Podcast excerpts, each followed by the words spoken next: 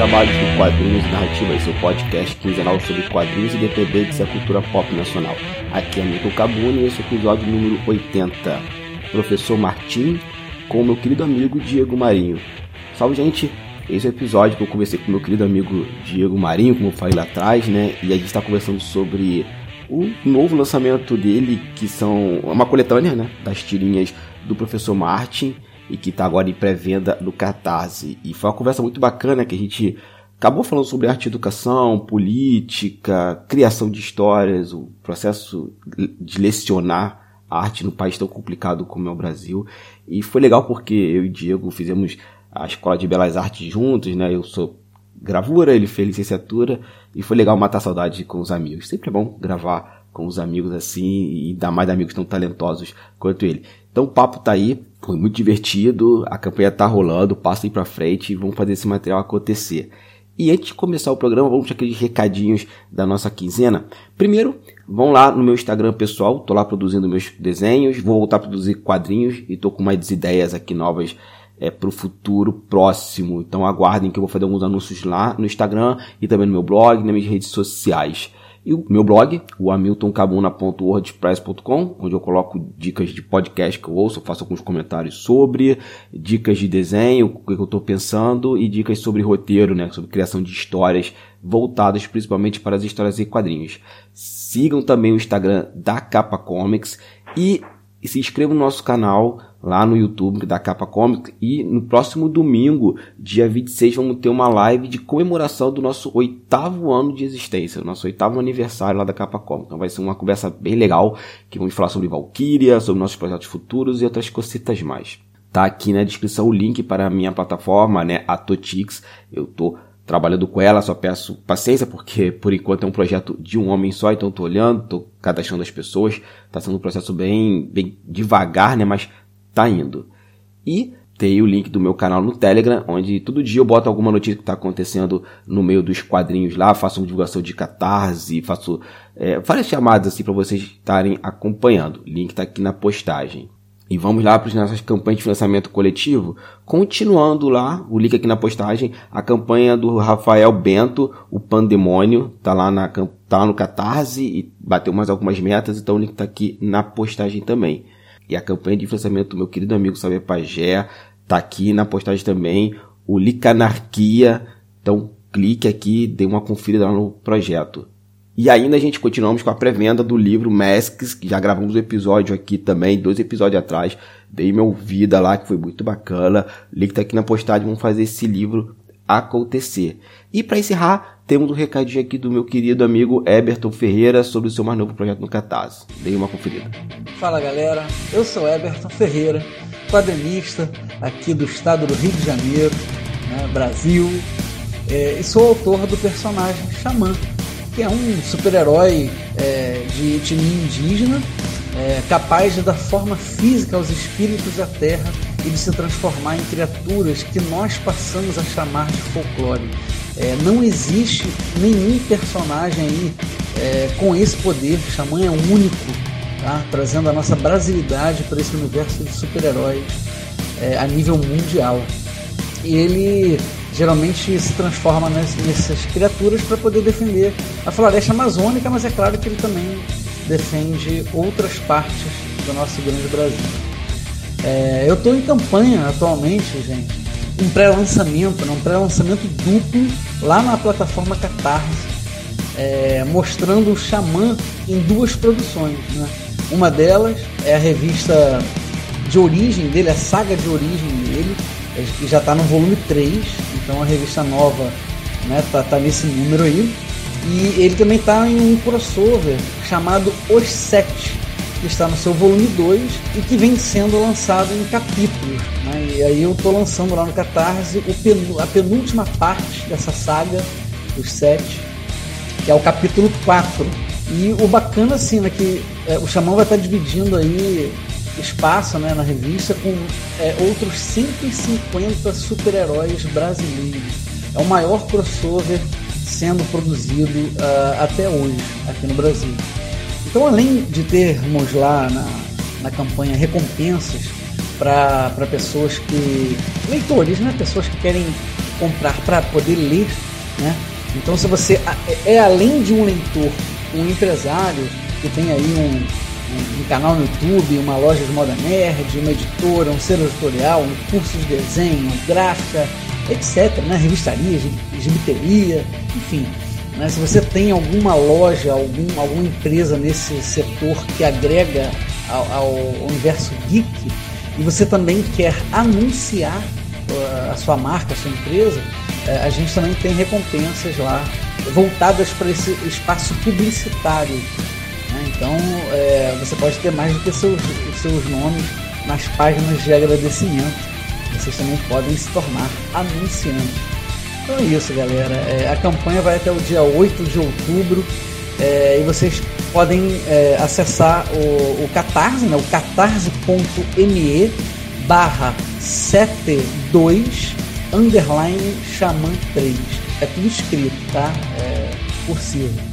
E é isso. Seja um super-herói e apoie as produções nacionais. Vejo vocês lá. É isso, pessoal. Recados dados. Já falei demais. Muito obrigado pela atenção e fiquem agora com o programa.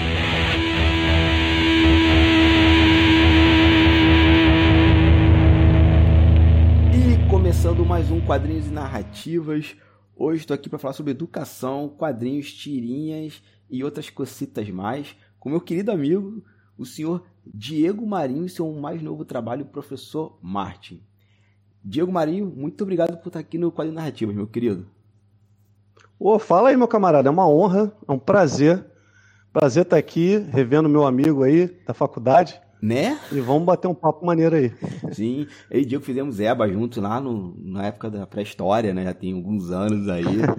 e Diego já fazia quadrinhos na época, né? Você tinha aquela as tirinhas que espero que retorne um dia, que é o Eremita do Iceberg. Isso aí, esse eu fazia, é verdade. E que inclusive foi, foi impresso, né? Foi impresso. Inclusive, eu estreiei a, a, esse livro, a venda dele, foi com você também. Não sei se tu vai lembrar. Foi na Toca do Gibi, lá em Magé. Nossa, verdade. Há, há tempos jurássicos, sei lá quando foi isso. Sim, verdade, cara. No dia do Quadrinho Nacional. Sim. Foi no dia do Quadrinho Nacional que você fez um evento lá. Cara, que honra, que honra, assim, tu até... Aí bate aquela, aquela, aquela memória, aquela nostalgia, né, cara? Que a nossa maior preocupação naquela época era, era saber qual, qual quadrilho do Catar a gente apoiar, né? Era toda essa bagunça que tá o Brasil hoje. Verdade, hoje a gente tem que se preocupar com, com se proteger de vírus e, e de idiotas que apoiam o vírus, né? Sim, sim. E governos que apoiam ele, né? Exato. E aqui é nesse podcast a gente pode ofender o, o Birolei à vontade, porque Tô nem aí, Ótimo. assim. Né? Aqui é pra ofender mesmo o cara. Bicho, então, antes de falar do teu atual trabalho, né, o professor Martin, vamos lá para se apresentar, né? Diego Marinho, quem é você na fila do pão? Bem, quem sou eu? Diego Marinho, eu sou cartunista, sou professor de arte do estado do Rio de Janeiro. Bem, eu já desenho desde criança e tudo que eu gosto de criar é um pouco baseado no que eu vivi para mim é como se fosse uma, uma espécie de terapia, uma, uma expressão é, do que foi passado, uma forma de você transformar um pouco em, em, em, algo físico um sentimento. Eu lembro quando eu era pequeno, como, como eu comecei a desenhar, eu desenhava no colégio, assim, eu era o cara meio antissocial, ficava lá no fundão do colégio, não tinha muitas amizades, a minha forma de interagir para ganhar amigos, ou então para deixar de ser menos freak, assim, né? não conseguia muito, né? É desenhar para as pessoas. Então as pessoas chegam, pô, tu desenha, que legal, não sei o quê, papapá. Lembro uma vez que eu pegava o, o, livro do colégio, tinha aquelas partes em branco assim, eu começava a desenhar, né? E aí eu lembro de uma professora que não gostava muito disso. Pô, Diego, tem que prestar atenção no colégio, na aula, você está desenhando um livro do colégio, isso é irresponsabilidade inadmissível. Se você continuar assim, eu vou te levar para a direção. Tipo, eu, eu ouvi o que ela falou, né? E caguei, e continuei desenhando. Lógico que qualquer aluno da idade mais nova faria. E aí até que ela se irritou e falou, ó, oh, Diego, ó, eu avisei você, vou levar o seu livro aqui que você desenhou, que é do colégio, você não pode fazer isso, e vou levar para coordenação. Eu, tá, tá bom, né? Fui lá, meio, meio contrariado, chateado, mas fui, cheguei lá, aí cheguei na sala de direção, aí o, o diretor, ela chegou e falou pro diretor, aqui ó, o diretor Diego aqui ó, irresponsável, pegou o livro do colégio e ficou desenhando, olha o que, que ele fez. Aí o diretor olhou para mim com cara estranho, assim, pegou o livro, olhou, olhou para mim. Você fez isso, rapaz? Falei, eu fiz. Pô, que legal, faz um para mim também. Aí, tipo, caralho, que foda. A, a, professora ficou meio bolada, né? Mas enfim, eu continuo. Porra, que... É. Mas, cara, eu sempre fui. É... Pode ser meio, meio. Como é que eu vou explicar? Eu sempre me apeguei a, a esse lado mais, digamos, onírico, assim. Então, assim, a realidade, quando era meio bosta, eu tentava criar a minha. meio antissocial, total, né? A, a minha no, no meu papel. Né? dos meus traços, até escrevendo. Meio que por isso. Assim. Nunca fui para a secretaria por causa de design livre, mas acho que isso é muito do. Sei lá, não, não vou generalizar, né? Mas acho que muita galera que trabalha com desenho, que foi depois mundo das artes, tinha essa coisa meio social e de criar um universo à parte, né? Porque é isso que a gente faz, assim, a gente faz arte porque a realidade por si só não basta, né? Exato. Nietzsche já falava isso. E não sei se é tão antissocial. Porque sei lá, eu também nunca interagi muito na escola. Eu era, eu, no caso, eu estava mais lendo o gibi, desenhando pouco, né? Eu, aí eu desenhava mais em casa mesmo, mas na sala de aula lendo o gibi. Eu tive muitos gibis perdidos, uhum. né? A professora pegava e depois entrego, e esse depois é, nunca chegou, assim. Mas, não sei, eu, eu acho que essa característica freak que você falou, ela acho que me parece ser algo comum na galera que vai trabalhar com uhum. arte. Tem alguma coisa ali meio que fora da, da curva, né? Dessa coisa social é, implantada na, na gente, né? Correto de ser, vamos dizer assim. Que acho que a galera que trabalha com arte, os artistas, né? Eles saem um pouquinho. Nem que depois retorne, uhum. né? Mas naquele primeiro momento ali na infância, tá, tá no seu mundinho uhum. mesmo. Criando o seu mundinho e depende da ferramenta com que, com que trabalha. É, a gente deu essa preâmbula, assim, né? Você falou lá atrás da toca do gibi. E você falou que o, o seu primeiro trabalho, né? Foi o Eremito do Iceberg. Foi, Eremito do Iceberg. Fala, e não foi só ali, você fez outras tirinhas também, mas vamos começar com o Eremita, né? Porque eu gosto muito daquele personagem. Pô, valeu, cara. Então, então vamos lá. Eremita do Iceberg, cara, já tem mais de 10 anos, eu não sei exatamente qual ano, mas tudo bem. O que acontece? Eu, eu sou um cara que nasceu no final dos anos 80, início dos anos 90. Então, uhum. toda a minha meu acúmulo de cultura veio da tipo de, de anima, aquelas animações da, da Xuxa, é, Sábado Animado, aquelas paradas assim. Então, He-Man, Thundercat, Tartaruga Ninja, aquela cultura pop nerd que hoje é meio cult, digamos assim. Então, eu sempre achava que eu sempre achava aquele universo muito foda e eu queria continuar aquele universo. Por que, que aquele universo acabou? Só porque não está passando mais, eu vou continuar esse universo. Então eu resolvi. Eu sempre gostei da linguagem do humor. Para mim sempre foi uma coisa bem interessante, né? Para você subverter coisas, dizer coisas que não foram ditas. E aí eu peguei aquilo, poxa, eu quero recriar aquilo. Então a ideia principal do Eremita do Iceberg era pegar esses elementos de Man, Thundercat e fazer paródias em cima disso né? Aí, isso aí foi ano 2000 e 2000 lá vai fumaça lá atrás, eu queria criar um blog para postar essas tiras. E na época estava tendo um boom de, de, de não bunda, boom, um boom de, de sites de sites com, com tirinhas, né? E geralmente era não sei o que tirinhas, fulaninho tirinhas, blá blá blá tirinhas. Eu falei, pô, cara, já tem uma porrada de site não sei o que tirinhas.com eu quero criar uma parada diferente, quero criar uma parada que não tem nada a ver. Então, pô, o que, que eu vou criar? Primeiro, eu, fui, eu olhei para mim e eu vi como que eu me sentia. Eu, para criar arte, eu me isolava para ter um, um momento de, de, de, de paz, de, de, me conectar comigo mesmo. Então, eu falei, poxa, eu me sinto um eremita, um ermitão. Então, beleza, onde eu vou ser um ermitão e qual o local mais isolado que eu posso ter para criar uma tira? Pô, vai ser lá no, no, no, no, Polo Norte, no Polo Sul, em alguma, algum lugar assim. Eu falei, é o eremita do iceberg. Então, o eremita do iceberg é um velho, um pouco ranzinza, um pouco meio é, bipolar, ele às vezes é um pouco sarcástico, e ele fica no iceberg criando suas tirinhas. E essas tiras são de tudo, paródias da cultura pop, tem alguns outros personagens, mas todos os personagens que eu coloquei no Eremita do Iceberg, sem ser esses personagens da cultura pop, eles são de fato, assim, de alguma forma, é, espécies de, de, um, de avatar meu. O Eremita é um pouco eu, Tem o Deprecão, que, que, a gente pode falar mais à frente também um pouquinho eu. Sim. Tem outros personagens que são um pouquinho eu. É, cada um pega uma, uma parte da minha personalidade e você alopra, intensifica, né? Sim, o que eu acho mais foda no Eremita é essa coisa da metalinguagem, porque é uma tirinha de um eremita que desenha tirinhas. É. Cara, eu, eu acho isso do caralho, porque assim, eu gosto primeiro da coisa da questão da metalinguagem, e eu acho que tem coisas que apenas os quadrinhos fazem, devido à forma de linguagem. Não que a metalinguagem seja dos quadrinhos, tá, gente? Metalinguagem Sim, sim. Tá aí que é Dom Quixote, no século XV, provando isso para todos nós. Mas eu acho isso muito bacana porque essa coisa do eremita, do artista solitário, né? Eu tenho muito isso. Eu preciso criar, eu saio do meu escritório, né? Eu compartilho o escritório com a minha esposa. Falo assim, não, preciso criar alguma coisa. Aí eu vou lá pra sala, boto uma música instrumental e crio. Essa coisa da solidão é muito, é, é muito interessante para o artista. E eu acho legal que, aí pode ser uma leitura minha, que o eremita, ao mesmo tempo que ele gosta dessa solidão, ele se sente um pouco incomodado por ela. Porque ninguém está sozinho o tempo todo, assim. E essa dicotomia dele é, é, interessante porque ele tem um pinguim que acompanha, acompanha ele com muitas uhum. aspas agora.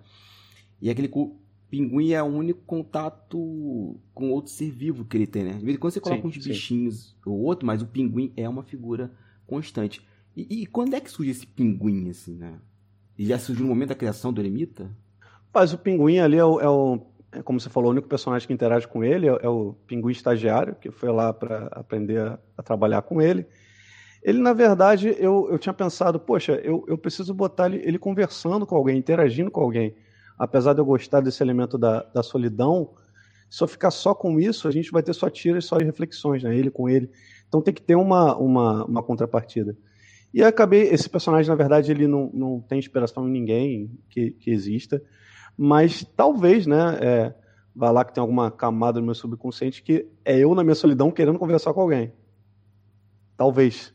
Pode ser. Sim. E, e, e, e o mais bizarro é que é, é alguém para conversar com um eremita que, que não gosta de pessoas, que quando invadem o iceberg dele, ele mete a porrada, que ninguém pode estar ali.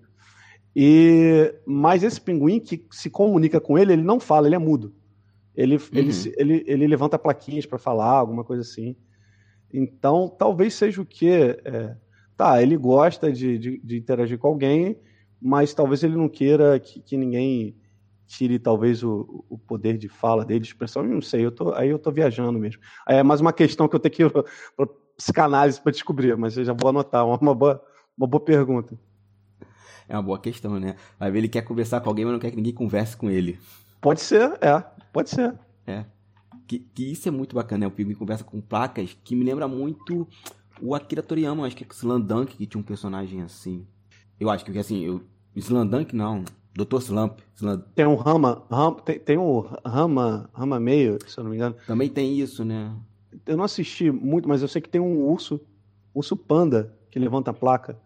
Tem também um, outra, um outro mangá que é o, acho que é Young, Young Warriors. Não sei se tu lembra, é tipo RPG. Uhum. Tem a guerreira tem um ladino, que é um, que é um, que é um gato, um ladrãozinho, e tem um mago. Ele não fala. Que era um cachorro? Não, ele, ele é um bicho que eu não sei o que é, cara. Ele levanta umas plaquinhas para falar também. Mas no Rama, no Rama é um, é um, é um panda que, que levanta a plaquinha. Isso. Não assisti muito. Não, eu não, tenho, não assisti não, mas eu lembro que tinha no Super Nintendo e eu jogava, alugava para jogar no final de semana o, o, o, jogo de luta do, do Rama. E você falou do disso, né? O, o Eremita, na verdade, é um desenhista das tirinhas dele, e a gente tá vendo as tirinhas que ele produz. Uhum. É, aí você citou, eu me lembro de duas tirinhas, né?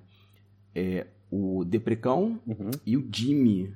Jimmy o Puro, a criança. Jimmy, isso, Jimmy o Puro. Eu ia falar Jimmy a pureza, não, Jimmy o Puro. Então vamos começar então, né? Você comentou lá atrás que tem certos elementos é, biográficos, né, autobiográficos nesses personagens. Uhum. Então vamos começar com o Jimmy, o Jimmy não, com o Deprecão e depois a gente passa pro, pro Jimmy. Eu, quando era mais novo, eu, tinha, eu era um cara muito tímido. Eu só fui melhorar isso, curiosamente, no trabalho, que fui forçado a, a falar. Para me falar era uma, era, uma, era uma penitência, cara. Era muito difícil falar, conversar, interagir, coisas que deveriam ser normais para as pessoas. Para mim era muito difícil.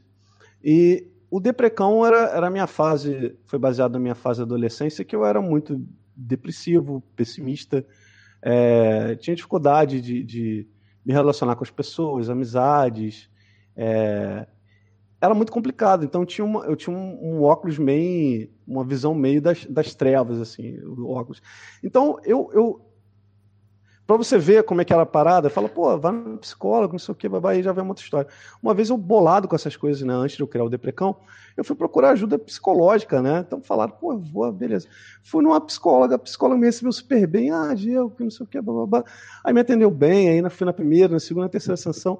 Na terceira sessão eu já não estava muito mais afim de ir até lá, porque eu estava achando que não estava assim, é, surtindo muito efeito, embora hoje em dia eu saiba que é uma, não uma parada mágica que vai ser resolvida em três sessões. Mas o, o, adolescente Diego, na época, ele falou: pô, olha, não, não vou mais. Eu, te, eu telefonei para a dona, não, dona Fulana, olha só, não vou, não vou mais, não sei o quê. Aí o que, que a mulher falou? Ah, você não vai mais não? Eu falei: não. Aí a mulher desligou na minha cara. Pum. Eu falei, ah, que legal. O cara depressivo que não consegue falar com ninguém acabou de sofrer um, de ser rejeitado pela psicóloga. É maravilha. Então, assim, a, o senhor estava na média de melhor, eu fui, voltei para o fundo. Parabéns aí, ó, dona psicóloga. Espero que Cássio tua licença, sua filha da puta. Brincadeira. É... Aí, beleza, cara. Eu falei, cara, chega de, de ficar sofrendo essa porra, eu vou fazer piada com essa merda. Então eu passei a escrever no caderno todos os absurdos que eu, que eu vivi e eu me transformei num, num avatarzinho que é, o, que é o Deprecão. Então, comecei a fazer piada, piada amorosa, piada com isso. Então, teve uma piada que eu fiz que era assim. Geralmente, o Deprecão, ele, ele, o cenário dele era, um, era uma casa dele, uma parede azul, meio rachada, só tinha ele, o chão meio, chão meio cinza. Ele sentava, encostava na parede e no chão era cheio de cerveja, bituca de cigarro, ele refletindo assim ele pensava, o primeiro quadro tinha uma que era assim, bem, é, segundo Pat Adams, o amor é, contagi é contagioso. Aí o segundo quadro dá uma pausa para ele refletir um pouco. Aí chega no terceiro, bem, eu devo ter muitos anticorpos. Que, pô, se o amor é contagioso, tá, não, tá, não tá chegando ninguém que se contagia por causa dele, não tá, não tá, não tá funcionando a parada. Né? Então, é, é então, cara, é, é era um pouco isso, assim, é, fazer piada para é, para melhorar, para rir de mim. E, de certa forma, até ajudou um pouco para melhorar, é, parcialmente, né? Lógico, não é só assim que você vai melhorar. Mas rir de você próprio é, um, é uma boa coisa, cara, para você para você ficar de boa mesmo. Assim, quando você ri de você, você até lida melhor com algumas questões, sabe? Uhum. É, porque se nós somos somos só nós com nós mesmos, assim, talvez rir da, da gente ajude a superar essa carga do mundo, né? Que Isso. É que a gente já vive numa situação, numa sociedade que é extremamente competitiva e cruel em muitos aspectos, né? Então você ter essa coisa do humor, né? De você entender as suas próprias limitações, né? Eu digo você, mas estou dizendo eu também, de nós compreendermos nossas limitações e a gente saber levar isso na flauta, é, eu, eu, eu acho que é um senso de maturidade, de compreensão de si mesmo muito grande, assim. É, lógico que isso não não significa que não deva procurar ajuda psicológica, que não deva, claro. se for necessário tal, mas eu acho que ter esse, essa compreensão de si e poder rir disso, acho que é, é legal, acho que é, é válido, assim. E por outro lado, você tem o Jimmy o puro. Como é que ele chega hum. nessa, nessa história? Então, eu, ao mesmo tempo que o Deprecão era minha adolescência, o Jimmy era a minha infância. E a minha infância era perfeita, por quê? É, tem aquela parada que a. que a. É que fala? Que a. Não vou saber exatamente qual é a, a frase, mas eu acho que é o conhecimento, a ignorância é uma benção, acho que é isso. Uhum. Ignorância é uma benção. Se você não entende, lógico que quando eu estava adolescente eu não entendia tudo, mas entendia uma parcela de alguma coisa. Mas quando você era criança é tudo perfeito, não tem problema, não tem não tem nada é, tão complexo para você poder refletir a ponto de você ficar bolado com o mundo, entendeu? Então era tudo legal, eu tinha minha família, né? Eu conseguia assim ter um pouquinho mais de amigos. Então era era era a felicidade a pureza de uma criança, como as crianças enxergam tudo. Então era um, é um, é um pouco isso, um, um resgate esse essa pureza e de vez em quando eu colocava umas coisas meio nonsense ali no meio, né? É um é, é, é, é, mais ou menos isso, assim. Eu gostava, eu gostava muito da minha infância. Minha infância foi infinitamente melhor do que minha adolescência, né? Uhum. Então resolvi botar um pouco, um pouco disso, né? Tem uma tira, lógico que tem umas palavras meio nonsense lá. É, como é que era a tira, rapaz? Uh, ah, tá. Tem uma, uma tira que eu falava assim que eu. Que, é baseada em mim, que eu tinha medo da Xuxa quando era criança. Que era meio assim, cara, como é que eu não vou ter medo da mulher? Ela chega num disco voador e, e ela, ela faz uma abdução de crianças, assim, sabe? Pô, vou ficar bolado, assim, né? E, e, ela chega na frente de todo mundo, assim, ao vivo. Rede Nacional fala: olha, baixinho, é, acredite nos seus sonhos, porque eles vão se tornar realidade. Para mim, isso era péssimo, porque meus sonhos eram sempre pesadelos. Sonhava com Fred Krueger, com Jason. Porra, ela está dizendo aqui, categoricamente, que o bicho vai, vai aparecer na minha frente, vai me matar. Né? Então, a Xuxa realmente é, é, era uma coisa bem, né, de arrepios para mim. Beijo, Xuxa. sempre ligado aqui nesse podcast. Opa. Cara, e, e, isso é bacana, esses dois, esses três personagens, né? O que você criou, né? Que são aspectos seus. E hoje você tem o Marte, mas antes de a gente falar dele, você planeja em algum momento retomar o Eremita, o Deprecão e o, o Jimmy? Cara, é, por enquanto eu não tenho nenhum planejamento para isso. Assim, eu, eu vi que eram fases diferentes. É, eu vamos, vamos dizer que eu, eu cheguei num, num ponto dessa fase que eu acredito que por enquanto ele tem que estar tá, ele, ele tá fechado e aí eu, eu passei a, a me voltar mais com a criar quadrinhos mais tá um pouco voltados para a política agora mais para o meu nicho né, de arte e educação se você for dar uma olhada nas últimas tiras do, do Eremita eu já estava meio irritado com as coisas que eu estava vendo no mundo então não estava botando tanta coisa de cultura pop, eu estava fazendo só crítica à política, né? Uhum. É, principalmente ao, ao Bozo, né? Então, assim, coisas, pô, essa porra tá me irritando. Como assim as pessoas acreditam em, em, em X? Não, não é assim. Aí eu criticava aquilo. E aí foi uma coisa interessante que eu, eu tinha um número, né, X de pessoas que me seguiam. A partir do momento que eu me posicionei politicamente, uma, uma parcela foi embora. E eu fiquei feliz pra caralho. Tipo, eu não quero pessoas que, que acham normal, acham que um genocídio, acham que a Terra é plana e que a vacina é, é, é para implantar um microchip, né? E que é só a gripezinha. Aliás, seria muito bom se implantasse um microchip aqui para guardar informações, sei lá, é, para pegar 4G, 5G. Pô, seria muito foda. Eu, né? eu tomei duas vacinas, Wi-Fi. Não, não tenho sinal de internet. Nada. Uma merda. Porra, nem fiquei verde, cara. É, cara. Bolado, cara. Você falou essa coisa de perder, perder seguidores, eu acho muito engraçado. Como essa galera que vai embora realmente acredita que eles têm alguma importância na vida de alguém, né? Porque eu vejo assim.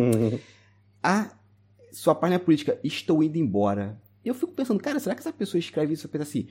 A pessoa vai mudar toda a vida dela para satisfazê-la. Pois é. Sabe? Ou a pessoa pensa que é um, é um avião para estar tá anunciando partida. porque é. eu fico. É, cara, porque eu fico assim, cara, realmente, a pessoa fala assim: estou indo embora, sua pai, porque você misturou política com arte. Como é que é que eu vi uma vez num livro sobre física que é assim. A pessoa que fala isso nem errada está. Porque é tanta estupidez que nem ela tem noção do quão merda ela tá falando. Assim. Uhum.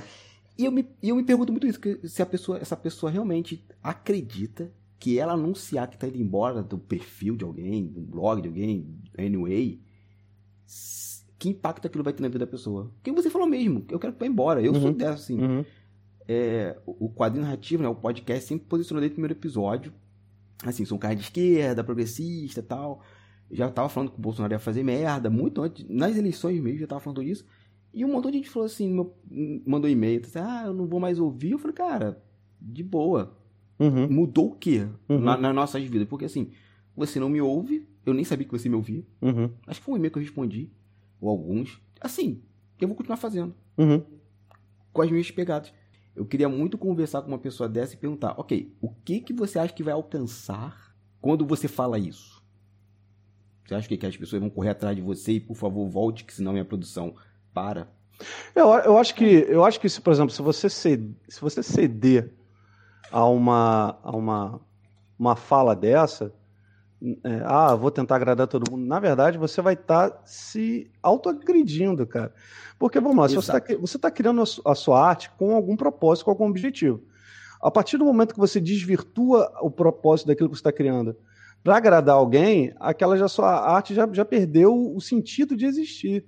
Então, deixou de ter aquela aquelas mensagens que você queria só para agradar outro. Então, não, não faz mais sentido. É, eu, eu tenho minhas convicções e se a pessoa não acredita, cara, vai espalhar fake news lá na, na, na casa do, do, do, caramba, entendeu? É, cara. Eu, eu acho muito engraçado. Eu vejo alguns, alguns colegas nossos, amigos, que fazem material também, as pessoas falando disso. Vou embora, nunca mais volto aqui. Ok, tchau. É. A porta da rua é serventia da casa, assim. Exatamente. E é aquilo, né? Se a gente não se posiciona, posicionado nós já estamos. Adiantando a pauta, né? A gente avançando, é, você trabalha basicamente com tirinhas, né?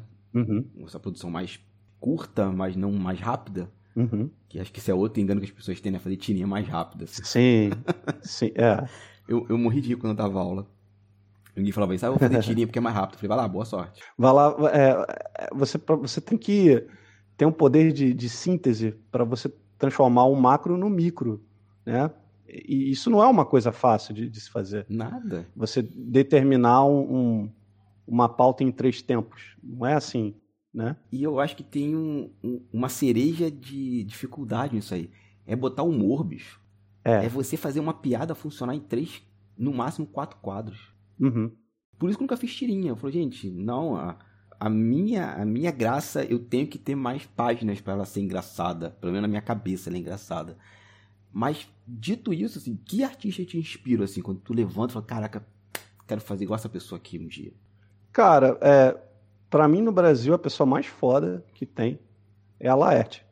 Laerte, para mim, é, é, é a cartunista pop, assim, genial, genial mesmo. Até no próprio, se eu não me engano, até ela coloca, né? Laerte genial. E, e tá, tá perfeito, é isso mesmo. E sim. Cara, as sacadas dela são sempre contemporâneas, sempre assertivas. E, e, o que eu acho legal dela, você consegue ver o desenvolvimento dela, tanto imagético quanto de construção do tempo para fazer a piada. Se você olhar todas as tiras dela até agora, elas não têm a mesma estrutura. Então, para mim, é, ela é do, do caramba, assim. É perfeita. Outro que eu gosto muito também é o Dahmer. Tá? O Dahmer, pela acidez, pelo lado crítico dele. O Dahmer é um cara que eu, que eu sou muito fã e que, inclusive, eu já levei muito é, para o colégio para desmistificar a cabeça dos meus alunos que para você fazer uma tira, você tem que fazer um desenho renascentista, e não é.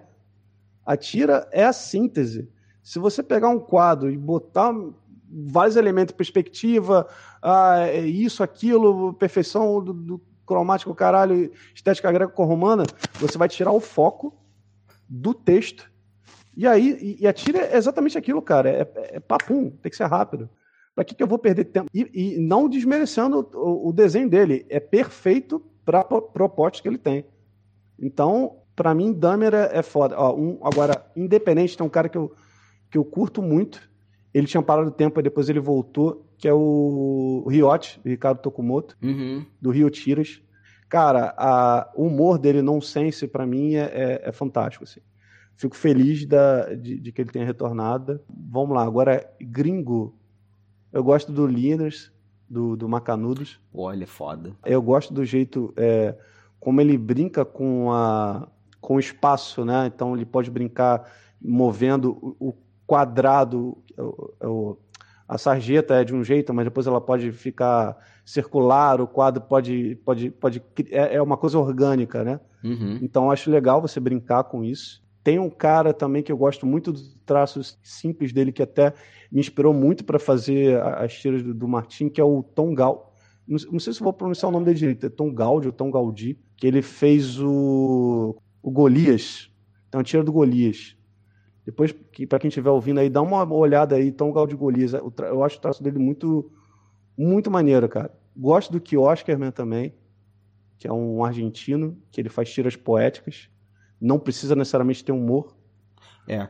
Porra, Kino também. É, Kino é sensacional. Sim. Política pura, uma falda. Adoro, assim. Um monte, cara. Tem, tem muita gente aí. É uma, uma salada, assim, de Que, que, essa é outra coisa que a gente ainda tem muito, né? Acreditar que a tira tem que ser engraçada, né? É, e, isso aí. E quando é. eu dava aula, eu falava que não. Eu falei, gente, uhum. a tira pode ser uma aventura. É só você pegar Sim. Rios Piratas, lá na Argentina, o Osterheld com o Eternauta, que era um tira que depois Sim, foi encadernado, depois virou um quadrinho, como a gente conhece com página e tal. Mas não, a tira é uma linguagem. O que você vai usar com essa Sim. linguagem, você coloca lá dentro. Eu que não tenho é, condições de fazer humor. Eu, eu, eu leio vocês, admiro, eu falo, cara, não consigo. E tá tudo bem.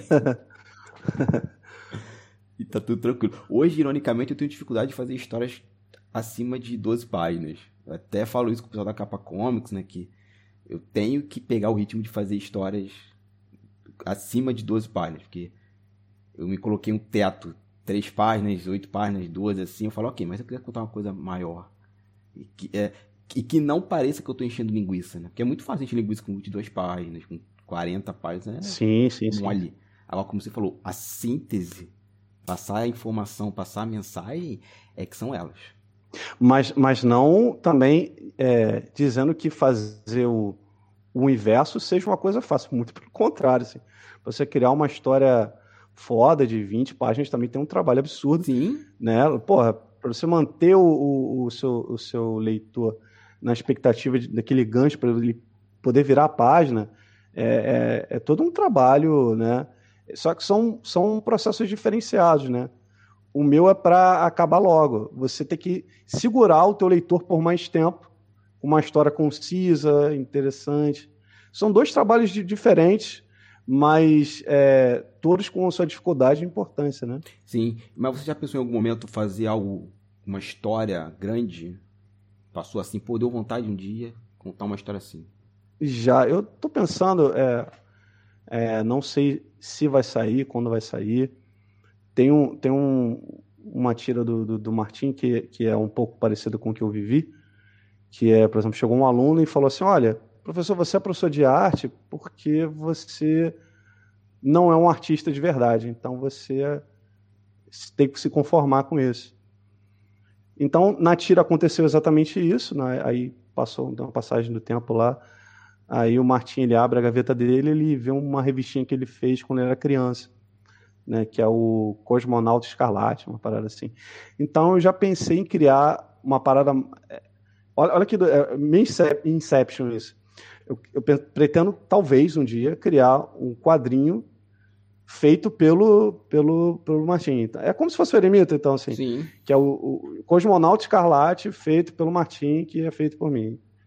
Que é baseado, na verdade, em um personagem que eu tinha quando era criança. Então, várias camadas aí de, de interpretação. Da... Eu, eu gostaria de ter isso na minha estante. E de ler também. Pô, cara, obrigado. Obrigado. E você falou lá atrás, né, que você leva material para a sala de aula, né, para desmistificar algumas coisas. Isso. E, e, eu imagino que deve ser um trabalho triplicado, né, porque é, esse foi um dos motivos que eu não fui para licenciatura, né, curso de gravura. Você foi, você foi licenciatura uhum. direto, né? Você não. Licenciatura, licenciatura. É, direto. porque eu acho que eu não teria paciência para desmistificar algumas coisas. Uma das coisas que até hoje eu morro de rir e eu não deveria, porque eu sei que isso é um problema educacional, mas eu, eu morro de rir é as pessoas uhum. realmente acreditarem que o hiperrealismo é uma forma de arte. E que tá acima de tudo, assim. É, eu acho engraçado que eu falo, gente, eu, eu, eu não faço. Eu faço desenho realista, eu não faço hiperrealismo. Mas eu sempre falo uma coisa que as pessoas que fazem hiperrealismo ficam ofendidas, que é o hiperrealismo, na minha opinião, é só o extremo domínio da técnica.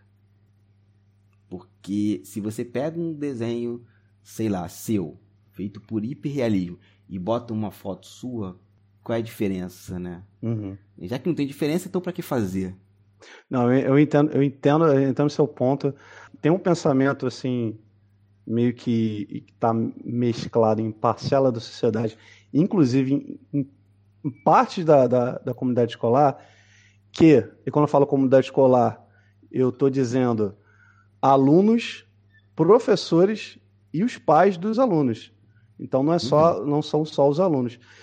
O pensamento que diz que é, a única forma de arte válida é aquela que está próxima do, do realismo. Se, se eu vou acreditar numa parada dessa, vamos destruir todas as vanguardas europeias, todo o movimento modernista. Não, sabe? Acontece que cada é, a gente teve, a gente tem umas uma timeline gigantesca, gigantesca aí da variação de estilos de arte. A gente percebe que é, a cada momento da história que você está em determinada região, é, em determinado momento político, a arte é um reflexo do que eles estão passando. Por exemplo, por que, que é, criaram o, o, dadaísmo? Assim, o pessoal já estava cansado da, dos horrores da, da Guerra Mundial, então para que, que eu vou criar algo realista se a realidade me trouxe esta merda de, de, de, de pessoas morrendo, de, de crise, vou sair da realidade. Então, cada arte tem o seu porquê e o seu motivo. Então, se apegar à sua realidade, não, acredito que é uma coisa que deve ser repensada. Vamos lá, é lógico que você criar, retratar uma, um, uma imagem como uma foto tem, como você falou, uma técnica, ok. Mas o que eu vejo que muitas pessoas que, não querendo desmerecer, pessoas que fazem essa, essa cópia da realidade, elas podem ter é, um problema de, por exemplo, abstrair a realidade, fazer um desenho mais expressionista. Quer ver um exemplo próprio disso na animação, por exemplo? que, que você acha que é mais expressivo? É, um desenho cartoonizado de movimento ou você fazer um, um, um como é que fala aquele, aquele negócio você tira a foto das imagens, que seu nome é a rotoscopia. Eu posso tirar foto minha correndo, ou eu posso tirar foto de um personagem cartoonizado fazendo antecipação para correr todos os trejeitos e correrem. A expressividade é totalmente diferente o primeiro vai estar mais próximo da realidade, mas será que ela vai atingir a proposta do, do, do artista de fazer uma coisa mais lúdica, uma, uma coisa mais diferenciada? Então, uhum. existem várias formas para você alcançar é, o, o, que você deseja, né? Então, é interessante assim, ah, professor, eu não consigo fazer um desenho de mangá, mas ok, não existe só o mangá, não existe só é, comics, vamos, vamos tentar fazer outras coisas também, né? Tem que tirar isso da cabeça Sim. das pessoas, só aquilo é válido. E até dentro do mangá, que desenho do mangá você não consegue, né? Porque se a gente for pra pensar, sim, sim. tem o Akira Toriyama. Sim, sim, sim. Você tem o. A, a, a, a, Nossa, esqueci o nome dela. Um monte. A autora de. É, a, autora de Full Metal Alchemist. Você tem o autor de Hakusho. Uhum. Os três fazem mangás, cada um tem um traço distinto. Totalmente diferente. É um produto educacional mesmo, né? É, a gente tem essa dificuldade de realmente mostrar assim, ó. Existem várias formas de arte, elas são válidas. É, antes eu até conversava com as pessoas disso. Pô, não, o hiperrealismo é só um domínio da técnica, é necessário você lá dentro, né? Isso nunca vou esquecer quando um amigo meu me falou quando eu fui realista, né? Um hiperrealismo, olha, eu já fiz, nem sei esse desenho, graças a Deus. Ele falou assim: ok, mas cadê você aqui no desenho? E eu falei: como assim? Quando eu é que você fez uma foto, é igualzinho a foto. Mas se era pra ser igualzinho a foto, eu reproduzi a foto.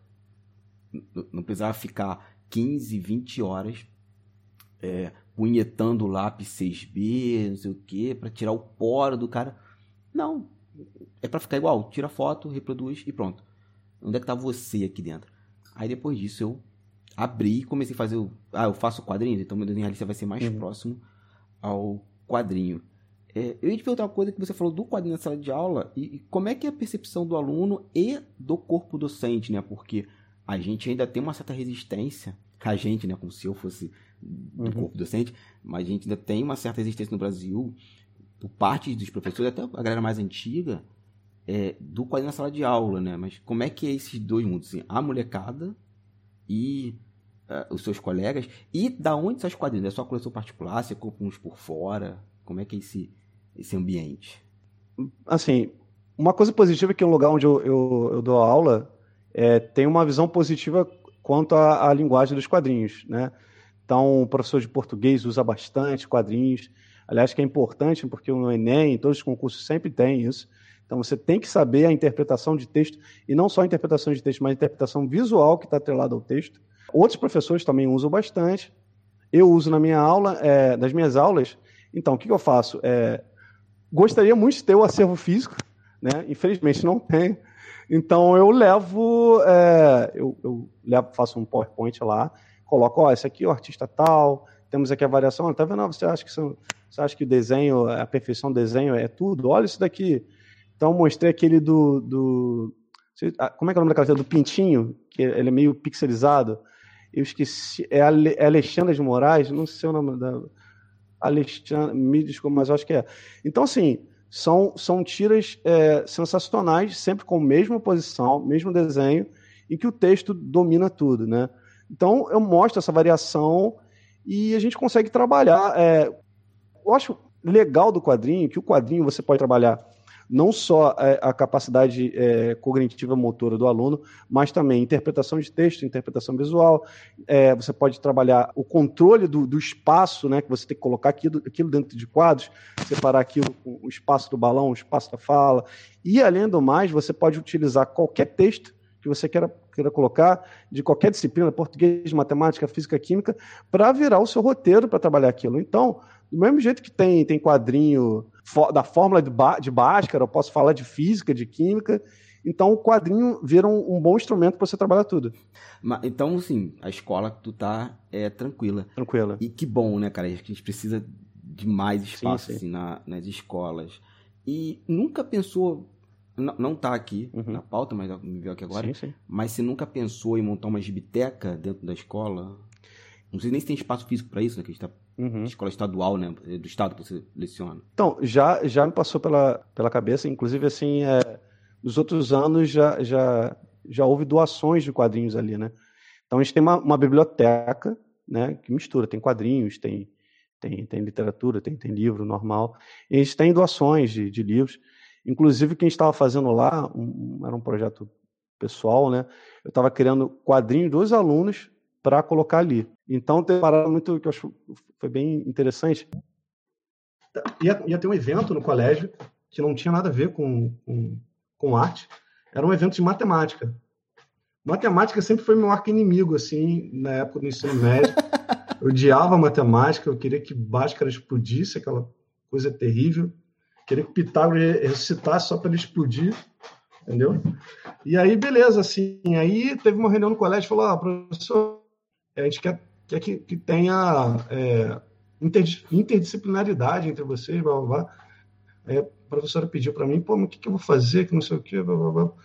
Aí, fui, aí eu pensei, tinha, uma, tinha uma, uma ideia mais ou menos do que ia fazer, cheguei para os meus alunos, eu sabia que nos alunos que eu fui falar especificamente, eles também tinham essa, essa, esse ódio pela matemática que era compartilhado comigo, né? O pessoal odiava matemática, tinha tipo vingança. Falei, galera, é o seguinte, vai ter um evento aí da, de matemática.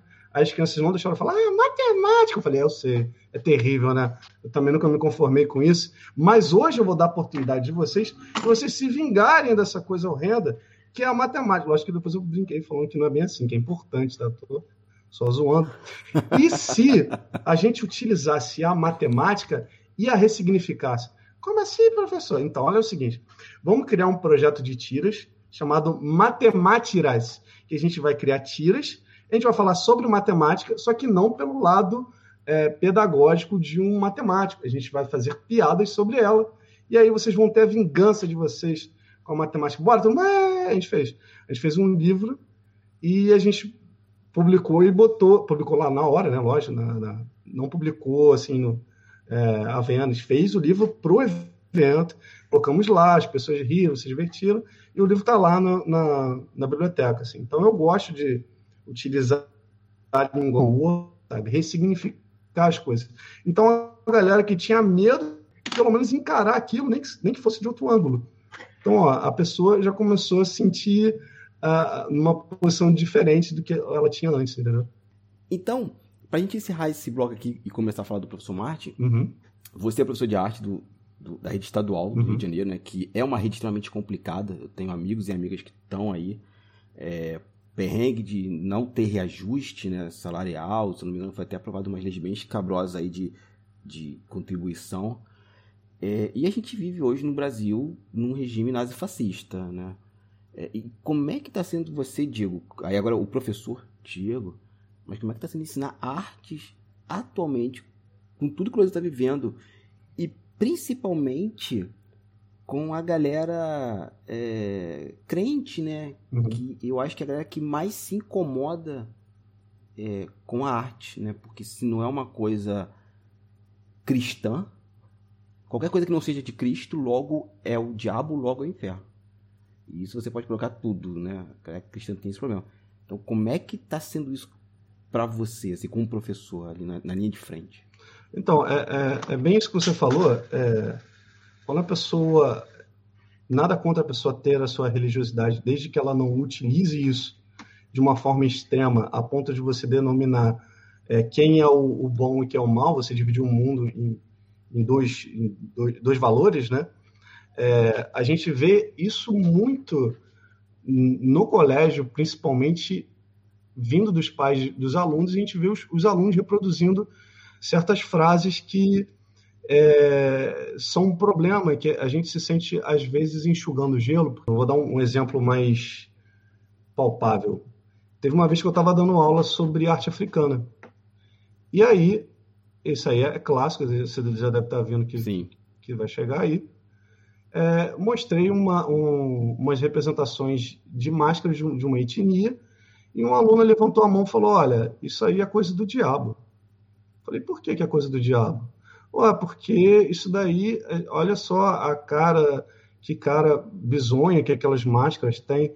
Aí vamos lá, ok, é coisa do diabo. Você sabe por que, que você é cristã? Eu falei para ela. Ela, por quê? Porque você nasceu no Ocidente. Então, assim, tudo que você acredita é formado de acordo com a cultura que você nasceu. Nesse país ocidental, onde a cultura religiosa é totalmente cristã.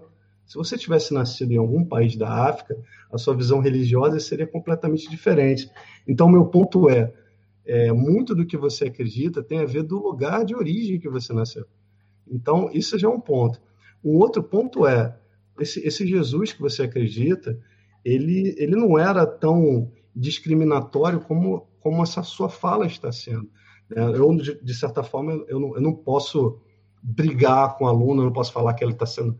Ó, é, você é isso, você é aquilo, eu não posso, eu tenho que dar voltas para poder explicar a coisa. Então, o, a religião que você acredita, acredita em diferenças, acredita em amor ao próximo, né? acredita em respeito, principalmente. Então, você, se você não tem a religião da outra pessoa, você tem que, no mínimo, respeitá-la. Né? Ainda mais que a gente é, é num país laico, por mais que não pareça. Ah, você, o que é laico? Então, aí começa aquelas falas, né, Bozo, que não sei o quê, já, já tem um, uma fala é, totalmente errada, né, de Brasil acima de todo, Deus acima, como é que era? É Deus acima de tudo e Brasil acima de todos. Qual Deus? Qual Deus? Se, se estamos num, num, país laico, qual Deus você se refere? Se eu coloco numa casa é, legislativa né, é, que defende os valores de um país, defende a soberania do, do país, eu coloco é, elementos religiosos aí, a gente fica próximo da, da ideia do nosso colega do, o, da teocracia lá, o Denis, né? Denis, Denis Sim. Né? Como assim? É, é teocracia? É democracia, né? Se bem que o demo aí tá parecendo mais de, de demônio mesmo. Né? Mas o demônio metafórico de pessoas que, que se utilizam da religião para enganar os outros, né? Sim. É que é complicado, cara. Uma das coisas que eu falo para as pessoas é: eu sou um covarde que não foi para educação. Por mais que eu goste da área, eu conheço o meu temperamento e eu, por exemplo, não saberia ter essa postura que você teve. Talvez, assim, você fez toda uma educação, é, cursos, tem. Você está tá lecionando há quantos anos? Cara, vai fazer, vão fazer seis anos. Seis anos. Então, assim, já tem toda uma, uma história. Perdão, seis anos você diz no estado do Rio, né? Porque já... No estado, no estado. Ah, então, então você deve ter quase uns 10 anos de, de estrada. Cara, não, seis anos mesmo, assim, porque eu comecei a, a, a, a dar aula em colégio foi em 2000 e... final de 2015. Ah, tá. Seis anos, seis anos mesmo, assim. Entendi. E aí, e, aí, aí entra, entram os, os colégios particulares, é, públicos e, e curso, né? E você vê uma diferença absurda de realidades, de um para outro, assim. Ah, sim. Claramente. Não, não duvido nem um pouco. E que eu falo para as pessoas, eu hoje cheguei no ponto que minha paciência já não tem. Então, se uma pessoa falasse isso para mim, eu não ia me explicar, eu ia continuar dando aula. Eu assim, ok, beleza, já uhum. falou, já, então continuando a aula, blá, blá, blá, blá, sem sombra de dúvidas. Eu, eu, em algum momento eu perdi esse interesse de explicar para o outro as coisas. E assim, uhum. para adolescente, né, eu teria que pegar mais leve, uhum. mas eu não consigo. Eu, não, eu, com certeza foi depois das eleições, né, acho que eu, as eleições de 2018, o Brasil que a gente vive, mesmo eu estando fora do Brasil, eu recebo a, a influência, né, porque eu tenho vocês, meus amigos, as minhas amigas, parentes, uhum. tal, meus pais estão no Brasil, não tem como ficar tão alienado do, do Brasil. Mas se hoje fosse uma terapia, eu ia explicar. Eu já não era uma pessoa muito empática, minha empatia caiu mais ainda. A segunda-feira após o segundo turno das eleições. Dali pra frente, minha, minha empatia, a minha paciência caiu muito, assim. E eu, eu admiro pra caramba, assim. Vocês estão lecionando, ainda ter essa coisa de conversar com as pessoas e pedir, explicar tal. Eu não tenho, eu não tenho. É super compreensível. É super compreensível, assim. É, é lógico que tem horas que a gente, pô, volta bolado para casa, sabe? Sim. Tem aquela, aquelas coisas, você volta às vezes sem muita esperança, mas depois a gente tem que tomar um, um gole de, de, de boa fé, de, de positividade e tentar de novo, né? Porque senão o sistema ele assimila a gente, cara, ele massacra a gente. É. Então é, eu vejo, vejo muito isso, assim, espe especificamente nas disciplinas de humanas, filosofia, arte, história, como algumas pessoas acham que aquilo não é importante, que são, e, e são justamente as disciplinas que elas ampliam a sua capacidade de crítica e de visão do, do mundo, sabe? Uhum. Olha que interessante para é, você suprimir isso tudo e você criar robôs, robozinhos. Não, Sim. só vou criar matemática, eu só estou estudando aqui para é, apertar uma, um parafuso, e nada contra quem aperta parafusos, tá? Mas é você você cria pessoas que não pensam sobre o espaço que eles estão e o porquê eles estão ali, sabe? Uhum, um problema. E a arte, diferente do que muitas pessoas pensam, não é só você ficar desenhando, assim. Tem um, um, um pensamento pejorativo absurdo né, em cima disso daí. Então, tem uma, uma professora que eu me inspiro bastante, muitíssimo, é a professora Ana Mia Barbosa, que ela criou a pedagogia abordagem triangular. Ela já mudou esse nome várias vezes. O que, que é você estudar arte? Né? Se você só simplesmente chegar na sala, aí galera, vamos jogar tinta verde pro alto. Não, não é só isso. Você vai estar tá desperdiçando a sua aula. Então, a abordagem triangular diz o seguinte: ela se baseia num tripé, que é fazer artístico, lógico que é a parte prática, que é o que muitos professores, é, alguns, né, fazem somente isso.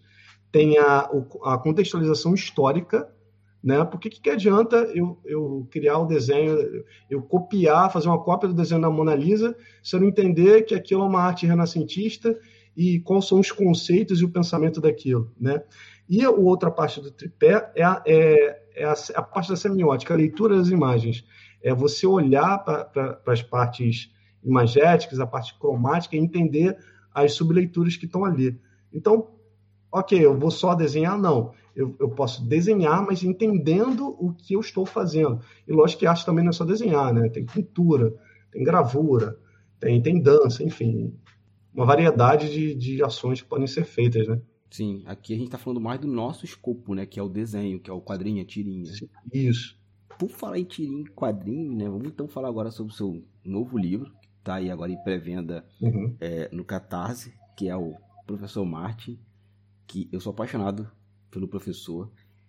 Tem momentos que eu fico triste quando eu estou lendo, porque por mais que eu não seja um, um, um professor, né, assim, oficial, eu sempre me vejo como aquele personagem do, do Jack Black no filme Escola de Rock. Uhum, uhum. Eu, eu, quando alguém me pergunta, ah, você é um professor como? Foi Jack Black, Escola de Rock, é aquilo, né? Eu sou, eu sou um fake que tá ali se enamorando da, da educação e que acaba gostando dela em determinado momento. Ele tem paixão por aquilo, isso, isso que faz uma diferença legal. Exato. Ele tem paixão. Exato. É um filme que eu gosto muito, assim.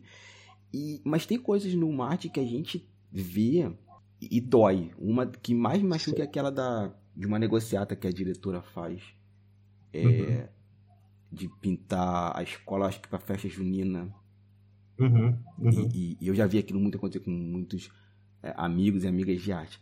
Mas assim, Em que momento surgiu o professor? E, e qual foi a necessidade de criar esse personagem para que momento? Você comentou de algumas coisas do, dos personagens passados ser autobiográfico, e eu acho que o Marte vai nesse mesmo caminho. Mas em que momento você falou assim, ó, não, o Marte tem que existir? Nos meus primeiros anos do, do Estado, eu estava tava aprendendo aquilo, na verdade, por mais que você estude antes, teoria, você só vira professor mesmo sendo colocado no fogo, né? faz parte da prática. Então, assim, é, eu fui tendo uma, uma, uma colisão de pensamentos da, da minha ideologia do que eu acreditava do que era dar arte com aquela realidade que eu estava vivendo. Essa realidade era pensamentos é, diminuindo a minha área, falta de material, é, aquele olhar de, de, desconfiança no que você faz, entre outras coisas. Então, voltava muitas vezes para casa é, chateado mesmo. Assim. Saía do colégio, enfrentava um trânsito absurdo, então tinha horas para pensar do porquê que aquilo que, que para mim na minha, na minha cabeça estava tão claro do que era arte está encontrando tantos problemas. Então eu passava e ia anotando tudo no caminho, tudo que eu pensava, e eu fui anotando, anotando, anotando, né, uma espécie de diário, mais ou menos com o que eu falei para você no início do, do, podcast, que era como se fosse uma espécie de, de, é, de terapia, né, de você colocar para fora o que você sente, a mesma coisa que eu fiz com o Deprecão e com outros personagens. Eu fui anotando desenhava alguns rascunhos, mas até aí eu não, não tive o, o impulso de chegar, ah, vou publicar isso agora. Eu estava fazendo, mas na minha cabeça eu achava, olha, se eu fizer esse tipo de quadrinho, ele vai ser muito nichado. Como assim? Tipo, ó, eu posso. Eu faz, falava da cultura, sei lá, cultura pop. Tem muita gente que gosta de cultura pop. Ok, tem um, é nicho também, mas é um nicho infinitamente maior. Se eu falar sobre professores, professor já é um nicho. Professor de arte é um nicho do nicho. Uhum. Então ninguém vai querer ler isso daí. Então, ok, para mim isso aqui é só uma terapia para mim. Até que então, em 2020, a gente teve digital cultura presente nas redes e tava lá, olha, para vocês artistas, já estava na pandemia, artistas que estão num momento pandêmico, pandêmico aí, se vocês quiserem enviar o projeto de vocês, quem sabe a gente pode contemplar, enfim. E enviei, assim, como quem não queria nada, e, para minha grande surpresa, o projeto foi financiado. E aí juntou duas coisas fantásticas, né? Uma que eu podia me expressar e a outra que eu fui financiado para fazer isso. Aí algumas pessoas falam: ah, você é, é, é, ah, você quer saber do dinheiro capitalista. calma aí, a partir do momento que eu queria um produto artístico, por que não vou querer é, receber por isso? Se o padeiro cria o pão, ele cria para ele, ele cria ele poder sustentar a família dele, ele precisa do dinheiro. Então é um pensamento né, que a gente vê muito, a artista tem que fazer de graça. Então já é um outro preconceito aí para você, né? Para a gente debater, para a gente pensar. Então aí eu comecei a fazer, para minha surpresa, professores de outros lugares do Brasil chegaram falando assim para mim né, no direct, cara, eu estou passando pela mesma coisa que você falou na tira. Eu consegui criar uma, uma conexão boa, uma energia boa com essas pessoas. Então eu aprendo com essas pessoas, sabe? É, eu passo um pouco da minha experiência e, e elas contribuem é, contribuem para mim com a experiência delas. E aí começou o Martim, desde o ano passado. Ou seja, a galera da educação acompanha o personagem, mas só o pessoal de arte ou tem de outras áreas do, do saber? Então, na, em sua maioria de arte, uhum. mas, mas tem uma galera de história também, tem gente de pedagogia, de é, filosofia, mas a maioria é de arte, assim, que se identifica com o que o personagem passa, né? Já sabe se alguém utilizou ele em sala de aula? Já, já. Para minha surpresa, sim. É, algum, algum, alguns colegas da área chegam, olha, eu posso usar essa tira aqui? Falei, pô, à vontade, cara. Isso aí é para é para espalhar, não, não é para ser uma coisa restrita, né? Se fosse restrita, eu estaria contra o, o acesso da arte né, das pessoas, né? A favor da elitização da arte. Que é exatamente o contrário que eu penso, né? A arte tem que chegar a todo mundo exatamente para gerar reflexão né, sobre ela, né? Sim, com certeza. E assim, os seus colegas, né, o corpo docente acompanha. E, e as suas turmas, eles sabem que você produz esse quadrinho? Como é que é essa relação com eles? Então, até agora, eu não sei se tem algum aluno meu que sabe da existência do Martim, assim. Sério? É, nunca ninguém me falou. E eu prefiro não informar nada a eles. Eu continuo mantendo, fazendo, não informo, né? E até ano passado, nenhum professor, ninguém chegou a falar nada comigo. Até prefer... Só esse ano chegou uma nova coordenadora e ela falou: oh, que legal o seu trabalho, que não sei o quê. Mas, assim, aí eu penso sobre isso. Olha só a reflexão que eu tive, a maravilha que é você tá num, ser um cara concursado. Porque imagina eu fazer crítica sobre a área do meu trabalho se eu fosse um cara da, da CLT. Meu patrão no dia seguinte ia me ferrar. Sim. Ou você tem que trabalhar muito com pseudônimo. É, é verdade. Então, cara, ó, você vai falar mal do, do meu sistema, assim. Então, é interessante eu ter essa liberdade, mas não que, pô, estou demonizando a, a minha área. Eu tô, eu tô botando meus pontos justamente porque eu quero que ela melhore que eu gosto, eu acredito no que eu faço. Sim, a gente tem que começar a enxergar a crítica não como algo pessoal ou destrutivo. Lógico, existem críticas destrutivas, mas a crítica pode ser positiva. Tem uma sua lá Sim. que é outra que me doeu, porque isso eu já passei como professor de desenho. Uhum. Eu não me lembro o contexto, eu lembro do final. Que no final o Martin, o Martin tá comprando material de desenho para a escola. Uhum. Eu não me lembro como ela começa, mas eu lembro do final. Porque eu já passei por isso. Um aluno queria desenhar, ele não tinha grana, e, e o moleque tinha talento. Eu fui lá no meu bolso, comprei o, o, material. E, que inclusive essa foi uma das coisas da Capa Comics, né? Que quando a gente dava oficina, é, parte da verba que a gente recebia era para as crianças terem o material desenhar, não se preocupar em, pô, eu quero fazer, mas não tenho recurso. Não.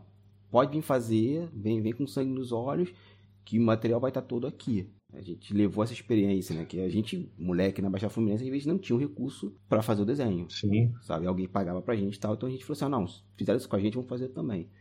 E essa do Martin foi uma que eu ri com o canto da boca, aquele gosto amargo. Aham. Uhum. E, cara, é, falando com outros professores, essa parada é bem recorrente, assim. Então, pô, você. Não adianta chegar o professor lá motivado, cara recém, recém-formado, chega lá do colégio cheio de de gás para fazer o negócio, e aí quando eles chegam, só a vontade dele não adianta. Então, poxa, mas está faltando isso, está faltando aquilo. Como é que você faz? Você se entrega ao sistema e, e faz o, o, que dá para fazer com o que tem ali, ou você pode pegar um, um pouco do seu dinheiro para fazer aquilo. Isso é o ideal? Não, não é o ideal, porque né, a gente não tem um, um auxílio material para isso, né? Como tem auxílio terno para para alguns políticos. Mas é, vou te falar que muitas vezes eu preferi comprar um bloco de folhas, comprar lápis de cor, comprar coisas para mim mesmo, assim. Até comprei projetor de imagens, né? Porque às vezes eu queria usar e ou não estava disponível, ou não estava funcionando. Então, poxa, eu quero dar uma aula legal. Como é que eu vou dar aula de, de arte se eu não conseguir, se eu não, se eu não puder mostrar referências de imagens, né? Então, cara, é, eu, eu contribuí, lógico que tem alguns professores que, que, que pensam ao contrário, e estou totalmente aberto ao pensamento contrário e entendo por quê. Né? Tem pessoas que pensam assim, poxa, eu já ganho pouco, é função do Estado é, resolver isso para mim. De, de, fato é. Mas enquanto ele não resolve, o que, que o que, que a gente Sim. vai fazer? Né? A gente vai privar os alunos de terem uma experiência um pouquinho melhor? Né? Dói no bolso? Dói. É para fazer? Não. Aí, aí vai da, da realidade pessoal de cada um. Eu costumo fazer isso, né? É. Acho que você falou uma grande verdade, né? A gente acaba dando dinheiro para quem não deveria. Tava conversando assim off, né? A gente dá dinheiro uhum. para juiz uhum. ter 6 sim, mil sim. reais de auxílio moradia. Para um cara que tem um uhum. salário de 30, 40 mil. Assim. É, é meio complicado, isso é um absurdo mesmo. E assim, bicho, qual foi a maior dificuldade que você teve se é que você teve alguma dificuldade, assim, para produzir uma arte, para criar esses trabalhos? Dificuldade? Rapaz, é, vou te dizer que é, fluiu de uma forma bem, bem natural mesmo, assim, porque eu já tinha tudo escrito, né? Talvez a maior dificuldade mesmo, assim, não foi o, o, o roteiro, porque isso já tinha bem, bem fixo em mente. Eu acho que foi definir a, a, a parte visual, né? Como é que ele seria imageticamente. Acho que essa foi a parte mais trabalhosa, porque o para mim é, o que vale mais é, é, o texto, sabe? É o, o que ele quer passar. Então aquilo já estava bem bem fixo em mim o que, que eu queria fazer. Então eu passei depois a fazer pesquisas de como é que poderia ser o personagem, né? Fiz vários bonecos, vários desenhos, joguei mil desenhos fora, enfim. Acho que o mais difícil foi definir isso, a parte artística. E falar em parte artística, você está fazendo uma série de coisas para divulgar uhum. Catarse. Uhum. E uma que eu, que eu sou apaixonado é o uso da arte na cultura pop. Você uhum. falou de Star Wars, falou de filmes e tal. E isso vai estar dentro do Catarse, desse, desse livro. Vamos falar um pouquinho do Catarse agora. O que, que a galera pode esperar desse livro? Páginas? Beleza, então. O livro, esse livro é, é a primeira temporada da, das tiras do Martim. Então colocam, é, são as tiras que eu fiz em 2020, que é que, que contempla o seguinte período, que é o Martim, que ele foi aprovado no concurso público e vai virar professor, ele está saindo daquele momento tópico de faculdade, e ele entra na faculdade, e aí é, as dificuldades que ele encontra até o último dia de aula. Então, é, é na verdade isso, são 48 tiras é, de, da primeira temporada, de como é que ele lida com os problemas, conceitos de colegas professores, de pensamentos conflitantes vindo de aluno, do que seria arte, para que serve arte, isso é besteira, isso não é. Então, é toda essa primeira temporada, mas eu estou colocando também algumas páginas extras, né, e, e com, com tiras inéditas. Não vou revelar, quem tiver curiosidade, só ir lá apoiar sobre esse universo da arte e educação. Então, é, é basicamente isso. Essas postagens que você falou são mais. É, é, eu misturo um pouco essa linguagem de aula com um pouco da brincadeira da cultura pop, que é uma coisa que eu usava, usava no Eremita. Né? Então, é uma coisa que, que é interessante até para o arte educador, que é falar a língua de quem está, de quem você dá aula. Então, não adianta você chegar lá com uma linguagem toda acadêmica, falando com uma galera de uma outra realidade, não vai entender nada. Assim. A arte é para invadir a vida das pessoas e não criar muros. Então, você tem que adequar a linguagem. E como é que você se adequa à linguagem? Primeiro, entendendo a vida das pessoas e procurando pontos de interesse, coisas que elas gostam. Então, por exemplo, em uma dessas tiras da primeira temporada, é, o Martin estava falando sobre, sobre arte cubista, né, do, do Pablo Picasso, que não sei o que, estava mostrando as imagens. Aí chega um aluno e fala: Ah, professor, mas aí é fácil ser, ser artista igual a ele.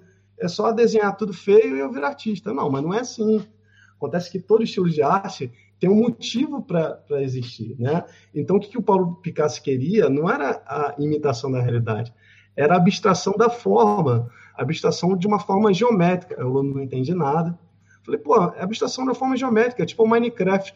A pessoa, ah, sim, professor, por que você não falou logo, que não sei o que. Então, nessa tira em questão, o Martin, ele entende que ele tem que falar a língua de quem está ali, senão ele só está falando para a parede. E é uma lição que eu aprendi dando aula, assim. E Paulo Freire ganha mais uma, né? Exatamente. Exatamente. É. Cara, eu quero muito ter esse livro que. Primeiro, tem um cara talentosíssimo, assim. Obrigado, cara. Não é porque nós somos amigos, não, mas teu, teus trabalhos são excelentes. E assim, eu acho que Martin é tão bom, cara, porque dialogou comigo. A minha esposa te segue também. E, e ela nem é dessa área, ela é de TI tem coisas ali que, que mexe com ela, que a gente conversa de vez em quando, assim, e é um puto um trabalho, cara. E você comentou que, assim, é a primeira temporada, uhum. então significa que teremos outras temporadas. Quais são os seus planos pro professor Martin? Tá, então vamos lá. A primeira temporada foi essa, né, que é ele saindo da bolha dele, tomando porradas necessárias para ele entender que ele está entrando em uma outra realidade e se adequa àquilo, conversando com as pessoas. Então, nesse livro, essa toda a primeira temporada, mais uns extras, ele totalmente no colégio. A segunda temporada eu comecei a fazer em 2021, né, que a gente estava num período forte da pandemia, que aí teve um reflexo no que a gente estava vivendo, que era o ensino remoto. Então, o Martim, primeiro, ele já estava se acostumando àquela realidade e tomou uma surda de, da, do destino que foi a pandemia. Então, ele teve que reaprender a dar aula é, de forma remota. Ele e várias outras pessoas. Então, essa foi a segunda temporada. Os professores tendo que reaprender a, a dar aula e, os alunos, e, e, lidar com os alunos nessa, nessa situação pandêmica. A terceira temporada eu estou é, estudando e lançar depois do fim do, do Catarse, que vai ser o Martim no, no ensino híbrido, que é aquela coisa, né? Se o primeiro, a primeira temporada é ele se acostumando ao colégio, a segunda ele fazendo ensino remoto, e a terceira ele retornando ao colégio em situações sanitárias eh, questionáveis, né? Sem, a, sem todas as vacinas possíveis e os alunos sem ter as proteções devidamente necessárias, né? Isso aí eu estou estudando para fazer. Espero lançar depois é, de outubro, que coincidentemente a campanha do Catarse termina na véspera do dia do professor, que é dia 15, uhum, se não me uhum, engano. Isso, 15 de outubro. 15 de outubro. A campanha então vai até o dia 14. Até o dia 14. Aí podem dar uma moral aí, professor. Olha só que, que, que coisa emblemática. A gente termina a campanha sobre um arte educador, profissional de educação, na véspera né, do Dia dos Professores. Então, quem puder aí dar essa moral, quem gosta de arte educação, quem acredita no poder da, da cultura, da arte, considere aí é, apoiar a campanha do, do professor de arte. É, garanto que vocês não vão se arrepender. Podem levar o livro aí nas, nas, discussões aí na, nas reuniões escolares para fazer os diretores de, de vocês cuspirem fogo no meio da reunião. Enfim, deixa ali, deixa acidentalmente caído no chão ali, na mesa do cara, sei lá. Então vamos lá. Cara, você falou o nome de uma pessoa, de um livro que eu fiquei muito curioso sobre o tripé. Sim, sim. A professora Ana Mi Barbosa. É, não, é Ana no, é, Ana May Barbosa, o MEI dela, é, apesar de, de, de, de, ser dito MEI, se escreve, se escreve mãe sem o tio. Ah, tá. É Mai, Mai, Ana Mai Barbosa. Ela é fantástica, cara. Ela é a norteadora de vários professores da, da arte e educação. Até eu gostaria de usar, você me permite esse momento aqui, dizer que é, quando, enquanto eu fazia a faculdade, eu tive meus momentos de, de, questionamento, de dúvidas, né? Eu acho que é normal você se perder um pouco, não saber se você está no lugar no, no, onde você deveria estar. Foi então que no meu último período que eu tive a minha aula mais importante com o professor Alexandre Palma, professor de prática de ensino. E foi aí que depois que ele me, que ele me mostrou a Ana Meio Barbosa e de como é a função da arte educação, que as coisas começaram a acender na minha cabeça. Porque, pô, o que, que adianta você chegar lá para os camaradas lá, dar um papel para o maluco, o maluco jogar tinta verde, e aí, ok, ah, vai fazer a, a, vai desenvolver a capacidade motora, mas não é só isso. Isso vai contribuir com o quê? Com o pensamento de que a arte é só fazer qualquer coisa. É uma escola modernista que você só precisa fazer expressão e pensar. É, é sem pensar. Não que a expressão seja algo negativo, não é. Mas a expressão é, sem o pensamento, ela fica, ao meu ver, desfalcada. É interessante você pensar no que você está fazendo. Isso em toda a corrente artística há um pensamento que rege aquela prática. Então, quando ele me explicou isso, assim, acendeu para mim, assim. E são, e são pensamentos que não existem em muitos professores, em, em muita geração. Ah, passa lá para os alunos uma mandala para pintar. Ah, mas por que não pinta lá? Porque eles vão ficar calmos. Como é? Eu não sou, eu não sou babá, eu não sou terapeuta, eu não quero acalmar. A disciplina de arte, ela tem, é, ela é autônoma, ela, ela, ela tem todo um escopo e, e um material a ser passado. É, você tem que repensar o, o mundo imageticamente. Então tem, tem um conteúdo a se passar, não é só fazer e fazer e fazer. Ana May Barbosa, todos os professores de arte aí é, conhecem e vale a pena, vale muito a pena a leitura.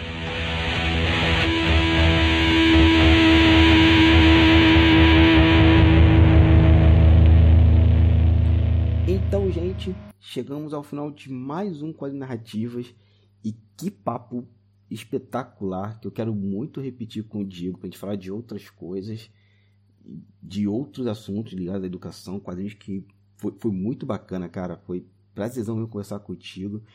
E meu querido, esse é o momento. Fique à vontade para fazer o seu jabá.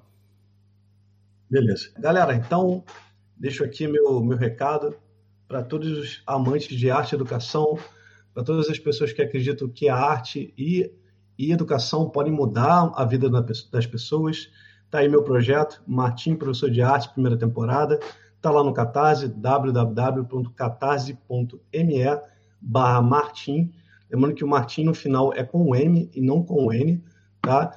Minhas redes sociais, é, tanto no, no Facebook quanto no Instagram, é o mesmo arroba, arroba prof.martim, e está lá. No momento que a gente está gravando, a gente chegou a 73% da meta, e é, lembrando que sem o apoio de vocês, esse livro não vai, vai existir.